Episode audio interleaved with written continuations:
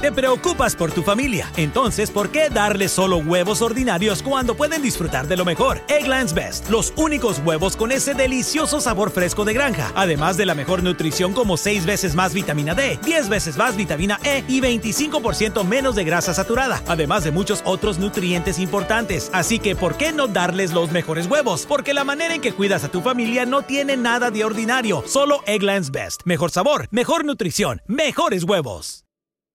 Nada es más importante que tu familia, así que ¿no se merecen lo mejor? Egglands Best te brinda un mejor sabor y nutrición. En comparación con los huevos ordinarios, Egglands Best te ofrece 10 veces más vitamina E, 25% menos de grasa saturada y 6 veces más vitamina D, junto con ese sabor delicioso y fresco de granja que a ti y a tu familia les encanta. Todos queremos lo mejor para nuestras familias, entonces ¿por qué no los mejores huevos? Porque la manera en que tú cuidas a tu familia no tiene nada de ordinario, solo Egglands Best. Mejor sabor, mejor nutrición, mejores huevos.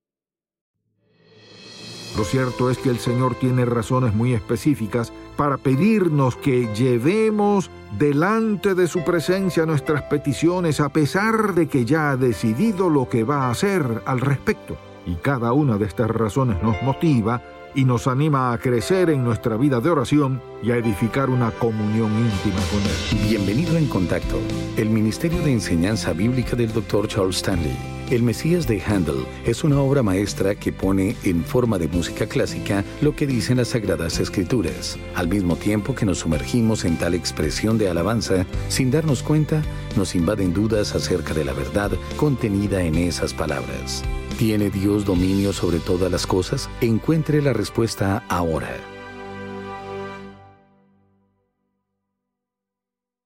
¿Será que nuestras oraciones pueden influenciar a Dios? En otras palabras, ¿acaso creemos que si oramos con gran intensidad podemos cambiar la manera de pensar de nuestro Señor en relación a un aspecto de nuestra vida?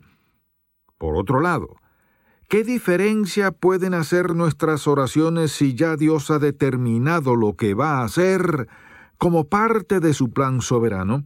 Si ya sabe lo que va a suceder, cómo y cuándo va a ocurrir, ¿para qué elevar nuestras súplicas en oración? Es precisamente de este tema que deseo que hablemos hoy. Y les invito a que busquen en su Biblia, en los Salmos, para que leamos los versículos 19 al 22 del capítulo 103. En esta porción bíblica el Señor nos revela que es el soberano de todo el universo y que no hay nada que esté fuera de su dominio. Y si esto es cierto, la pregunta que debemos respondernos es esta. ¿Qué papel tienen entonces nuestras oraciones en el plan que Dios ha trazado para la vida de sus hijos? Leamos Salmo 103, 19 al 22. Jehová estableció en los cielos su trono y su reino domina sobre todos. Bendecida Jehová vosotros sus ángeles, poderosos en fortaleza que ejecutáis su palabra, obedeciendo a la voz de su precepto. Bendecida Jehová vosotros todos sus ejércitos, ministros suyos, que hacéis su voluntad. Bendecida Jehová vosotras todas sus obras, en todos los lugares de su señorío, bendice alma mía a Jehová. Nuestro Dios es soberano y reina sobre todo lo que existe. Si esto es verdad, ¿por qué debemos orar pidiéndole por aquello que nos preocupa? Y creo que lo primero que debemos hacer es definir lo que significa la oración en la vida del creyente.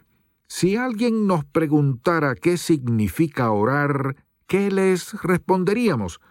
Orar es hablar con Dios.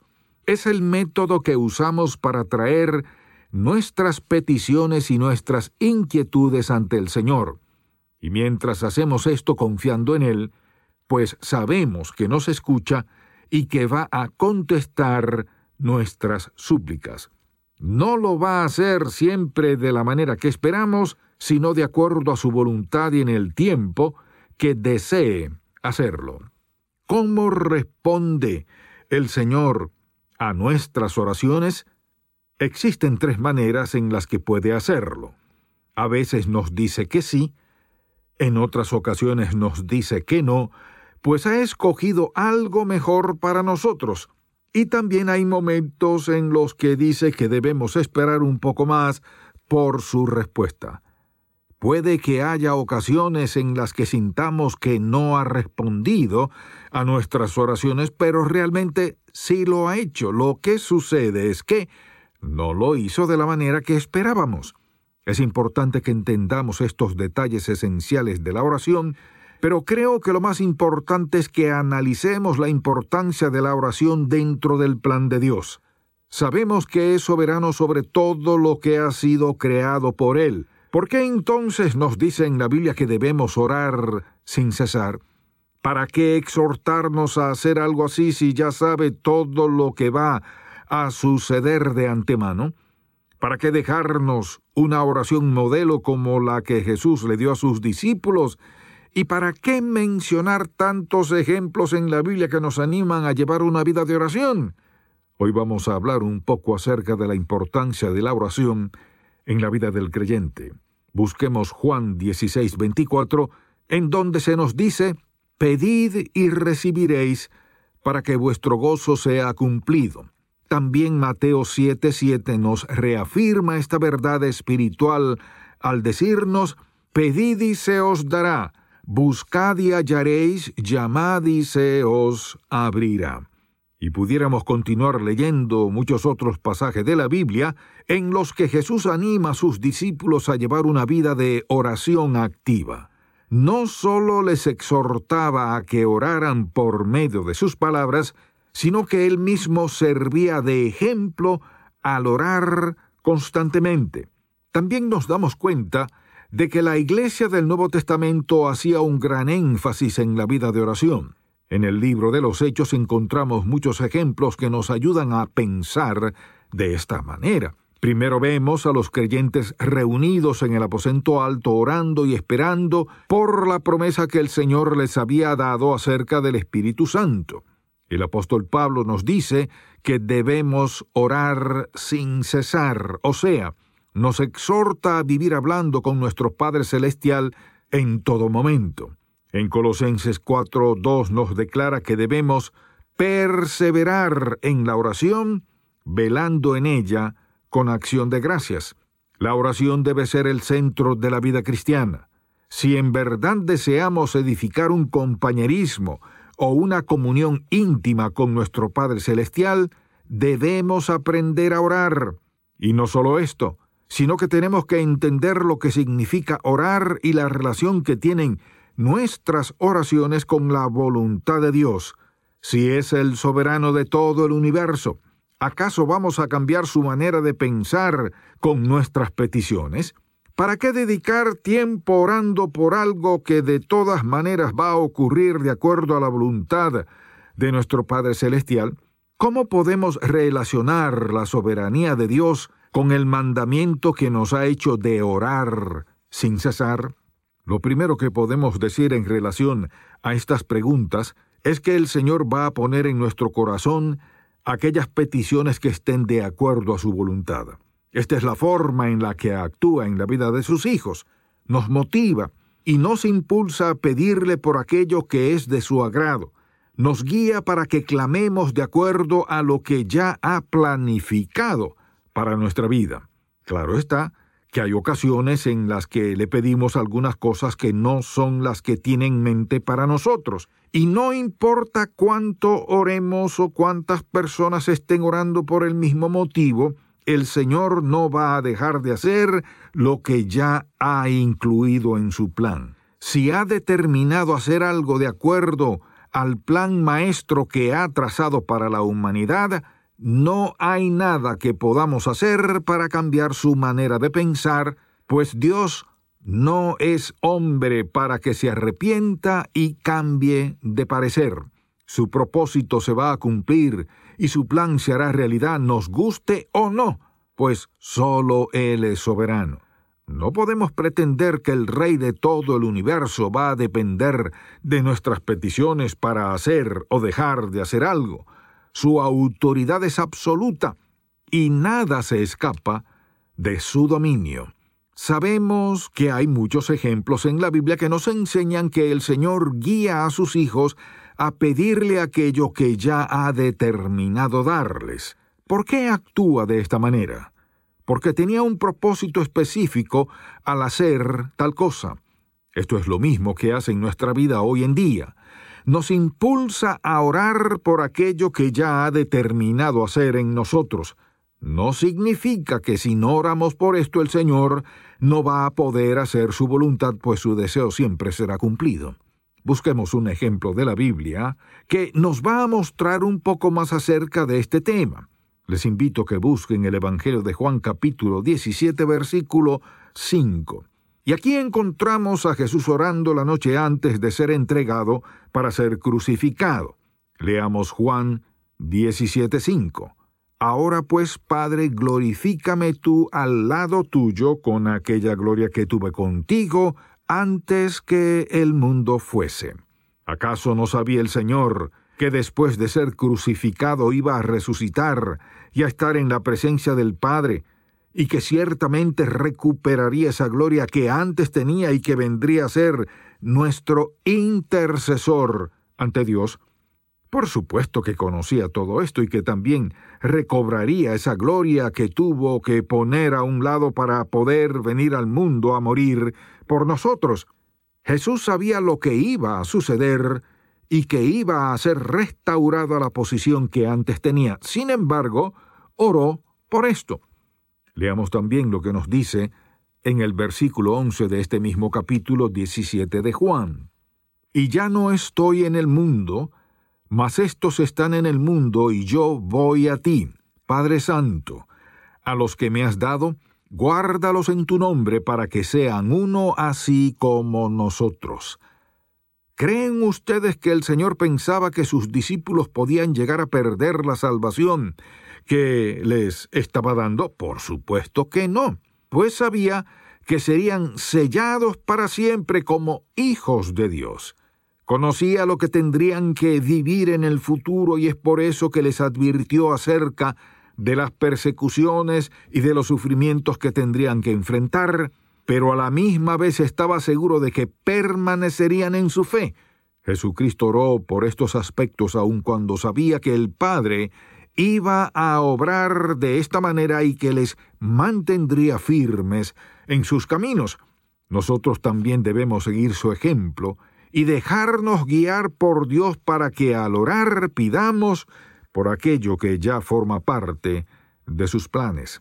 La oración es muy importante ante los ojos de Dios, pues es la herramienta que usa para darnos la oportunidad de que participemos en aquello que ya ha decidido hacer. Pero estoy seguro de que muchos continúan teniendo la misma pregunta que al principio. Si Dios ya ha planificado lo que va a hacer, ¿por qué desea que oremos y le pidamos por algo que ya ha decidido hacer? ¿Acaso no puede continuar adelante con sus planes sin nuestras oraciones? Por supuesto que puede hacer esto, pero existen varias razones por las que desea que seamos partícipes de lo que va a hacer en nuestra vida y en la de las demás personas por las que estamos intercediendo en oración. La primera de estas razones es precisamente el deseo que tiene que estemos involucrados en su obra. Es cierto que debemos esperar en su voluntad, pero también nos declara que debemos poner delante de Él cada una de nuestras necesidades haciendo uso de la oración. Nos da la oportunidad de interceder por las dificultades de los demás y de esta forma ser parte de la obra que está realizando en nuestra vida y en la de cada uno de sus hijos. No existe ningún pasaje en la Biblia que nos declare que no debemos pedir por algo en oración. Nunca se nos dice que desistamos de interceder por las necesidades de los demás, porque Dios es soberano y va a hacer lo que ya ha planificado de antemano. Más bien se nos declara, en varias ocasiones, la importancia de la oración en la vida del creyente y se nos exhorta a orar en todo momento.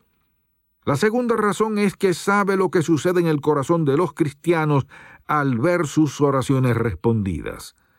¿Qué sucede cuando nos damos cuenta de que nuestras plegarias han sido escuchadas y respondidas por nuestro Señor, nuestra fe crece y nos fortalecemos espiritualmente. Puede que hayamos estado orando por algo en específico durante mucho tiempo, o quizás nuestra petición parecía imposible de ser concedida, pero Dios, en su infinito poder y sabiduría, nos concedió lo que habíamos pedido, y nuestro hombre interior se fortaleció y fue edificado como consecuencia de esta respuesta del cielo.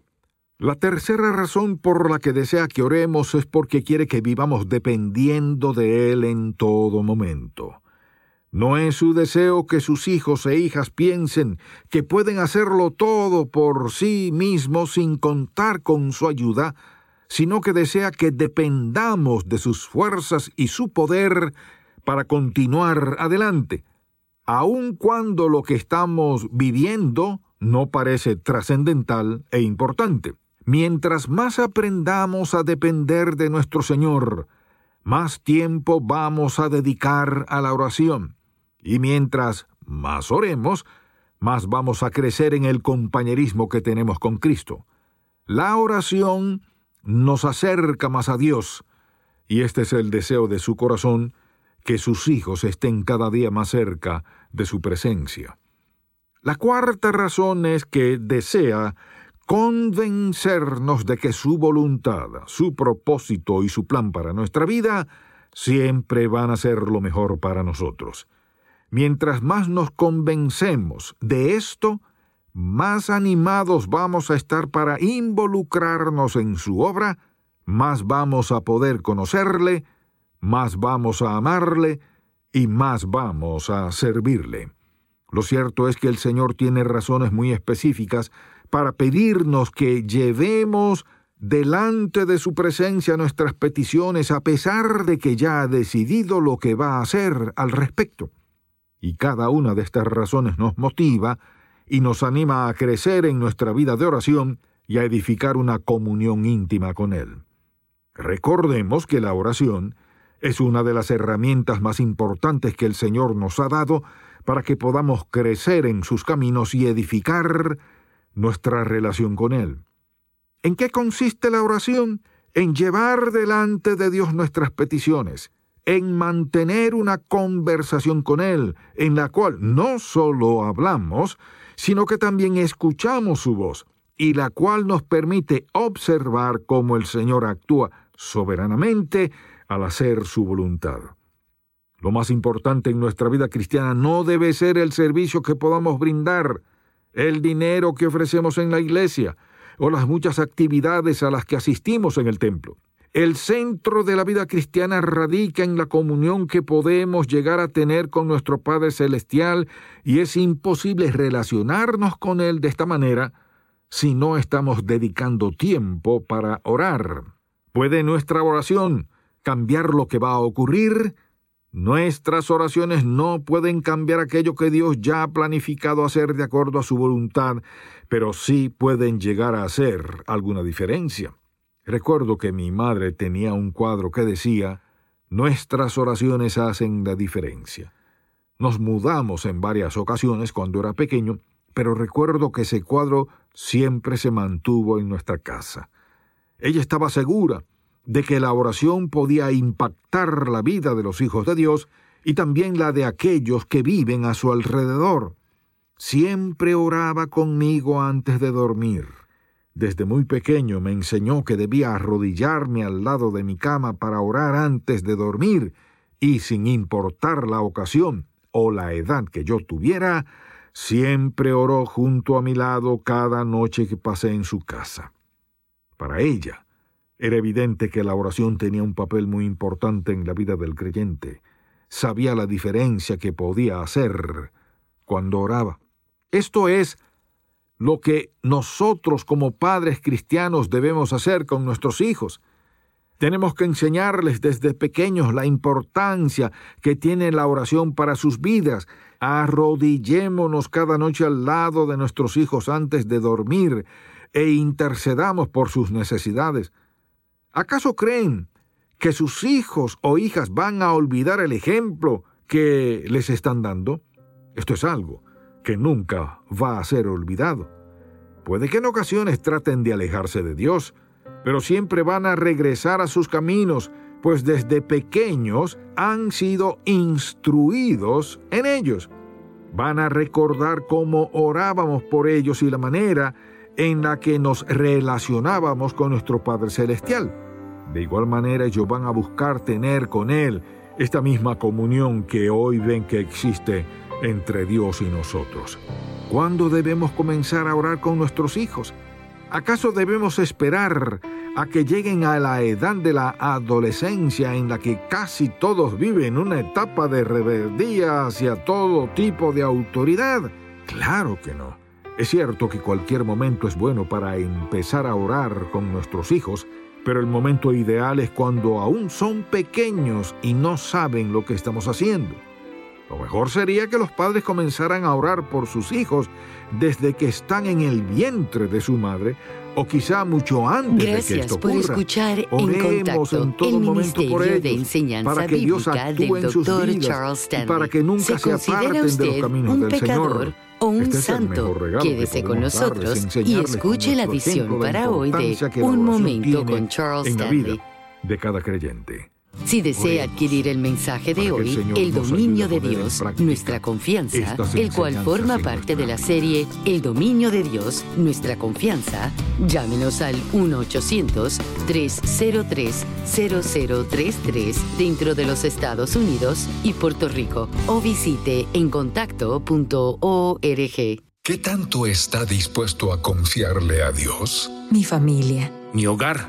Cuando todo vaya bien. Y cuando las cosas no vayan tan bien. Estoy dispuesta, pero no sé cómo confiar en Dios por completo. Si lo amamos de verdad y si realmente creemos que su amor es perfecto, confiaremos en Él en los momentos más difíciles. ¿Puede aún confiar en Dios? El libro más reciente del Dr. Charles Stanley. Pídalo hoy. Visita encontacto.org diagonal confiar. En nuestro andar de fe tenemos preguntas. ¿Cómo sé la voluntad de Dios para mi vida? ¿Dios escucha mis oraciones? ¿Por qué pasan cosas malas? Las respuestas se hallan en la palabra de Dios. Pero, ¿cómo sabemos dónde empezar? El devocional gratuito de En Contacto le guiará en la dirección correcta con contenido bíblico del Dr. Charles Stanley. El devocional En Contacto. Para suscribirse gratis, visite encontacto.org diagonal diarias. Cuando usted rinde su vida a Cristo, tiene que desechar muchas cosas, entre ellas su esclavitud al pecado. A continuación, la edición para hoy de Un Momento con Charles Stanley. El poder del pecado se ha roto. Ya no somos esclavos de él porque hemos sido liberados. No de la presencia del pecado, que siempre está ahí, no del poder del pecado que todavía puede ejercer cierto poder en nuestra vida, pero no nos puede esclavizar, no nos puede dominar, solo puede ejercer poder en nuestra vida cuando voluntariamente decidimos violar la ley de Dios. El poder del pecado en nuestra vida se ha roto una vez por todas. Si hemos clavado al viejo yo al madero, le hemos sepultado, entonces nosotros hemos resucitado y estamos sentados en lugares celestiales y el Espíritu Santo habita en nosotros. Hemos sido liberados, de modo que ningún creyente tiene que desobedecer a Dios a menos que él o ella decida hacerlo voluntariamente. No digo que no va a pecar. No digo que no va a ser tentado. No digo que no va a caer. Pero sí le digo que usted no tiene que hacerlo porque Dios ya hizo algo maravilloso en el pasado para separarnos totalmente de la vida que una vez vivíamos. En Él fuimos crucificados, sepultados y resucitados para caminar en novedad de vida. Estamos sentados en lugares celestiales. Espiritualmente, todas esas cosas son hechas reales. No son sentimientos. Estas son las cosas que Dios Todopoderoso ha hecho en su vida y en la mía. Esta es una verdad posicional, es decir, es la verdadera realidad de la posición en que estamos. Si el mensaje de hoy ha impactado su vida, visite encontacto.org y aprenda más de las enseñanzas del Dr. Stanley. Quizá ahora se pregunte, ¿está Dios en control de aquellos que se rebelan ante Él? ¿Por qué existe el dolor y el sufrimiento? Mañana el Dr. Stanley aborda algunos de los aspectos más difíciles de entender acerca de la soberanía de Dios. Espero que pueda sintonizarnos para más de En Contacto, el Ministerio de Enseñanza Bíblica del Dr. Charles Stanley.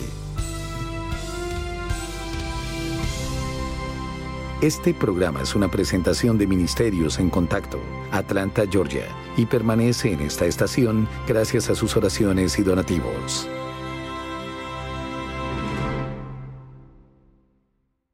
Es más importante que tu familia, así que ¿no se merecen lo mejor? Eggland's Best te brinda un mejor sabor y nutrición. En comparación con los huevos ordinarios, Eggland's Best te ofrece 10 veces más vitamina E, 25% menos de grasa saturada y 6 veces más vitamina D, junto con ese sabor delicioso y fresco de granja que a ti y a tu familia les encanta. Todos queremos lo mejor para nuestras familias, entonces, ¿por qué no los mejores huevos? Porque la manera en que tú cuidas a tu familia no tiene nada de ordinario, solo Eggland's Best. Mejor sabor, mejor nutrición, mejores huevos. Summer happens at Speedway because everything you need for summer happens at Speedway.